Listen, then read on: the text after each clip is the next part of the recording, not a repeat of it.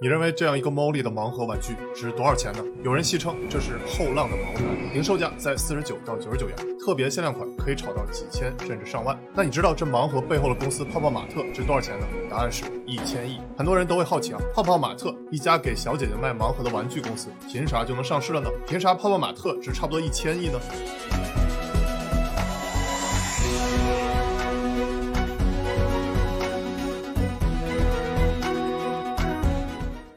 我是小丹尼，谈车说玩具。那今天我就从三个方面来讲一讲，泡泡玛特只是一家给小姐姐卖盲盒的玩具公司吗？是给人傻钱多的 Generation Z 智商产品税吗？肯定会有老观众会问啊，小丹尼，你不是说科技的吗？怎么不务正业说唱玩具了呢？其实也和我之前讲的苹果最近发布了一款四千三百九十九元的 AirPods Max 耳机有关系啊。估计你更纳闷了，苹果又和泡泡玛特有啥关系呢？泡泡玛特的玩具本质是消费品，而苹果耳机呢，你可以说是科技产品，也可以说是消费品。其实呢，科技产品和消费品的边界也越来越。越模糊，这也是为什么总说不投科技公司的巴菲特还是投了苹果公司。而苹果的四千三百九十九元耳机和泡泡玛特的盲盒，消费者都在他们的产品上付出了很高的溢价。比如泡泡玛特毛利率在二零一九年高达百分之六十四点八，那这就让我非常好奇了，到底是什么原因让小姐姐愿意为泡泡玛特付出超高的溢价呢？我们先看看泡泡玛特的老板王宁怎么说。有时候就是有很多人，他花了几个月的薪水，他去买攒钱买一个包。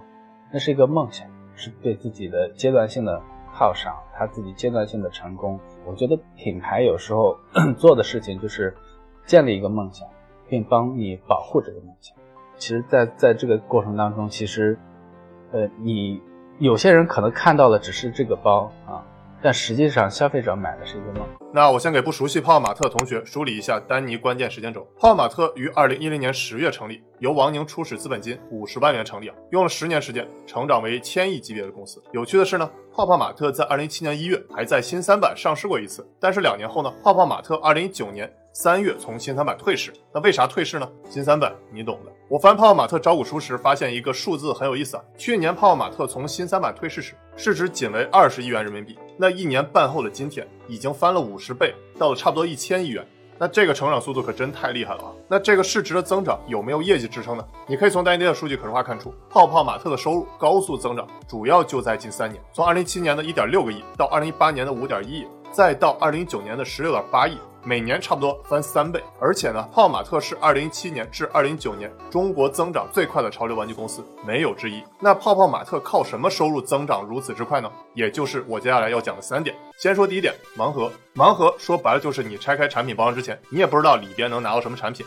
老干部可能会觉得这不是忽悠人吗？但奈何喜欢泡泡玛特的小同学们就喜欢这种刺激的感觉。那喜欢泡泡玛特的小同学们到底是谁呢？泡泡玛特的创始人兼 CEO 王宁给出过答案。我们现在主要的消费群体大概十五岁到三十五岁，应该是我们的比较核心的一个群体。然后百分之七十五是女性。相对来讲的话，收入是相对好一点点。百分之七十五的十五岁至三十五岁的小姐姐，那这个群体是非常优质啊，跟我的后台粉丝画像数据差不多，都是小姐姐居多。Nice。话说猛男们也别老说小姐姐们对盲盒的收集控啊，你们小时候不也照样收集过小浣熊干脆面水浒卡吗？有多少买干脆面的，就是为了收集林冲、吴用、卢俊义、武松等等水浒卡的？可以弹幕吱一声。干脆面本质上也跟盲盒差不多啊，你要叫盲脆面也没毛病。类似的还有日本的扭蛋和福袋。那同样呢，老干部们也没必要苛责年轻人的收集控。当年你们不还玩集邮呢吗？况且盲盒也只是一种售卖形式，最本质的还是要看产品，也就是盒子里的潮流玩具。正如泡泡玛特创始人兼 CEO 王宁所说，其实大家买的并不是说盲盒，他自大家买的还是里边的一些潮流玩具的这些本身，然后只不过盲盒是一个锦上添花的这样一个比较好的一个方法。你如果送给自己礼物，你知道送给自己的是什么，那你就没有惊喜的感觉。所以说，盲盒并不是泡泡玛特会火的本质，只是锦上添花的销售手段。而且，盲盒也是一种很好的送礼手段。就像每逢情人节，为什么我们都选择送礼物而不直接送钱呢？送钱可以想买啥买啥，不是更方便吗？那为什么要牺牲钱的灵活性？同理，买潮玩时，我们为什么不直接买，而是要搞个盲盒呢？为什么要这样降低商品的确定性呢？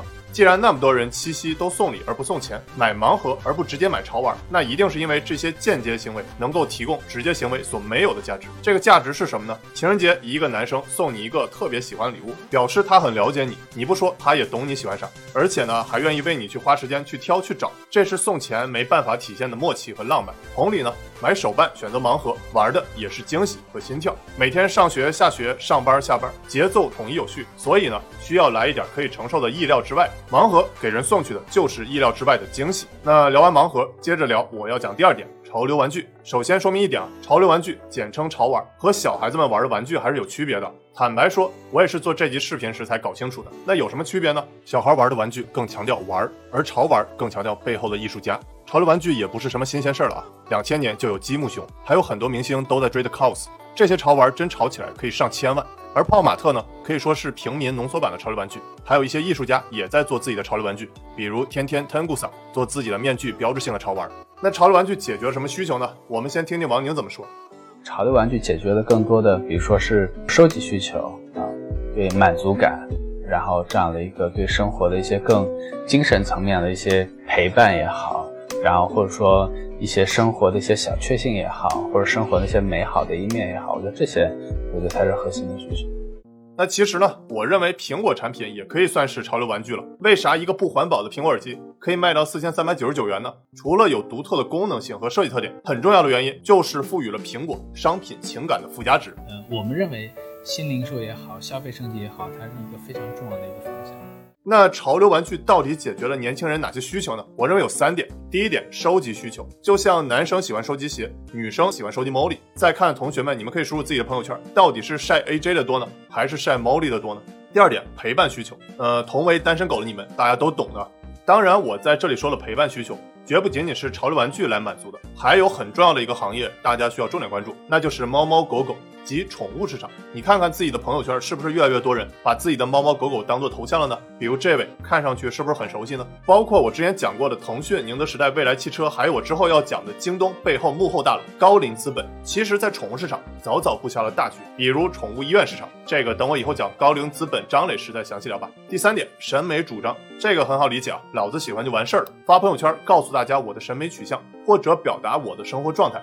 非常的凡尔赛，烦不起来呢，大不了就拼一单。那以上三者的共性是中国越来越流行的宅文化，类似十年前的日本啊，而且潮流玩具甚至还有博彩、倒买倒卖的理财属性，只不过呢风险比较大。如果你是抱着这个目的去买，我劝你要谨慎。最后说第三点。IP 闭环，泡泡玛特在招股书里说，IP 是我们业务的核心，我们建立了覆盖潮流玩具全产业链的一体化平台，包括艺术家的发掘、IP 运营、消费者触达及潮流玩具文化的推广。说白了就是跑通了从 IP 孵化到 IP 变现的全流程。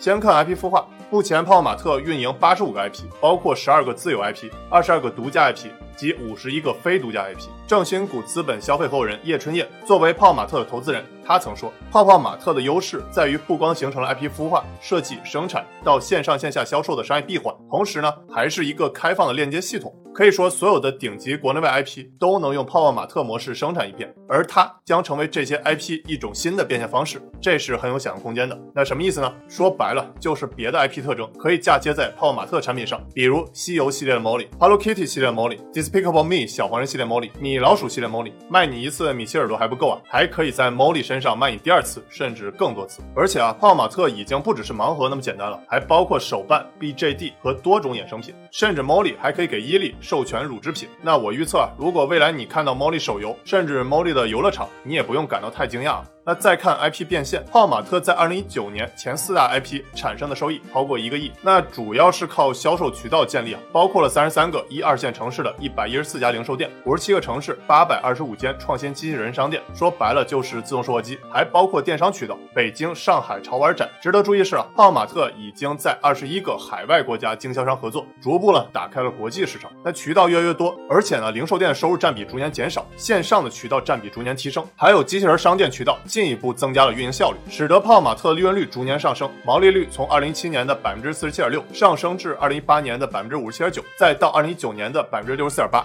那净利率呢？从二零一七年的百分之一上升至二零一八年的百分之十九点三，再到二零一九年的百分之二十六点八。毛利润和净利润的区别，我以前详细讲过，感兴趣可以去翻。那如果你还是没搞懂泡泡玛特商业模式，可以截这张图仔细看看，我就不再详细讲了。那为什么形成 IP 闭环那么重要呢？原因是虽然潮流玩具的市场在中国肉眼可可见的增长很。快，那除了泡玛特近三年每年以三倍的收入增长，中国潮流玩具的大市场预计也会以百分之三十左右的年复合增长率增长。但说实话呢，潮流玩具玩家仍然是很分散。泡玛特在二零一九年占百分之八点五的市场份额，那这就很容易让人觉得我行我也上了。我认为这也是泡泡玛特最大风险。普通消费者主要认的是 IP，而不是 IP 背后的泡泡玛特，所以呢，持续孵化 IP 的变现能力显得尤为重要。那二零一七年呢，泡泡玛特自有 IP 的收入占比为百分之八十九点四，而且呢，这里说的自有 IP 当时只有 Molly，可以说是鸡蛋都放在 Molly 的一个篮子里啊。到了二零一八年，自有 IP 低至百分之六十三点四，二零一九年呢，进一步低至百分之四十五点三。一方面呢，是增加了更多的独家 IP 和非独家 IP 的收入。另一方面，自有 IP 的品类也逐步上升，孵化出了 Demo、Bobo and Coco、Yuki 和其他。你还别说，这些名听上去还都挺萌的。好了，聊完了以上三点泡玛特盲盒、潮流玩具、IP 闭环，又到了我最想和你们聊的我的价值观。为什么泡玛特会在 Z 时代后浪人群中会这么火呢？包凡的华兴作为泡玛特的重要投资机构，曾做过一个超五千人的定向问卷，得到了 Z 时代有四个标签：懒、外贸协会、拥抱民族品牌、追求小众。那你觉得这四个标签概括的准吗？而泡玛特同时符合了这四个标签。就像王宁曾说，Molly 之所以成为大家喜爱的形象，背后逻辑更像是一百个人心中有一百个哈姆雷特，他把自己的灵魂掏空，你可以把你的灵魂装进去。我觉得这是潮玩的一个魅力。那我们看泡玛特使命是创造潮流，传递美好，愿景呢是成为全球领先的潮流文化娱乐公司。那很容易就会让人想到另外一家美国公司迪士尼。你认为泡玛特有机会成为中国版的迪士尼吗？说起中国版迪士尼，好像泡玛特也不是第一个说的。你又你又来挑事儿。其实我认为，我们这代人对于中国产品走向世界是需要有使命感的。就像我前几天去一家不方便提姓名。今年处在风口浪尖的公司谈事儿，发现一个细节很有意思啊。这家公司的 slogan 曾经是追求极致、务实敢为、开放谦逊、坦诚清晰、始终创业。到了今年呢，增加了一条多元兼容，其实呢也暗示了走国际化道路的坚定决心。其实我们的产品走向国际化是有自己独特的优势，正如王宁所说，中国改革开放四十年，我觉得就给了我们两个非常强大的武器，就是一个是中国制造，一个是中国市场。那我们现在就相当是拿着两个武器去全球孵化这些艺术家啊，在中国孵化起来以后，我们再卖到世界各地去，这也是为什么我们在那么多国家也比较受欢迎的原因，因为本来就是来自于世界，然后再去卖到世界。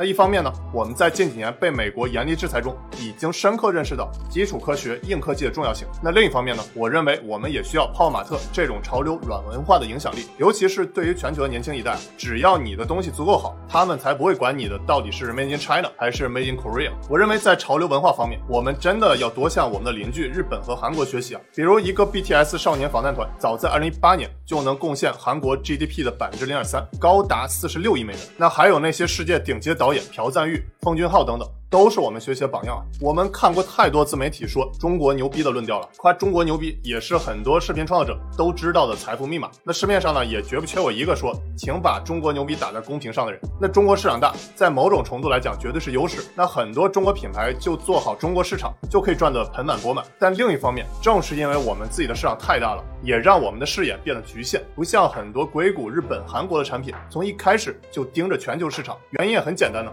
他们自己的小市场满足不了自己的野心。这些看上去是劣势的因素，反而成为发展全球市场的动力。这一点也是我们要学习的。目前呢，我们在科技消费品领域已经有了非常杰出的品牌，比如华为、小米、OV、一加，在国际舞台也有自己的影响力。但是在其他消费品领域，仍然只是刚刚起步，绝大多数还只是在国内窝里斗，还没有展现出国际影响力。我认为目前我们缺乏的不是民族自信，而是少给自己唱赞歌，多去学习周围榜样的交响。毕竟给自己唱赞歌的人，听众只有一个。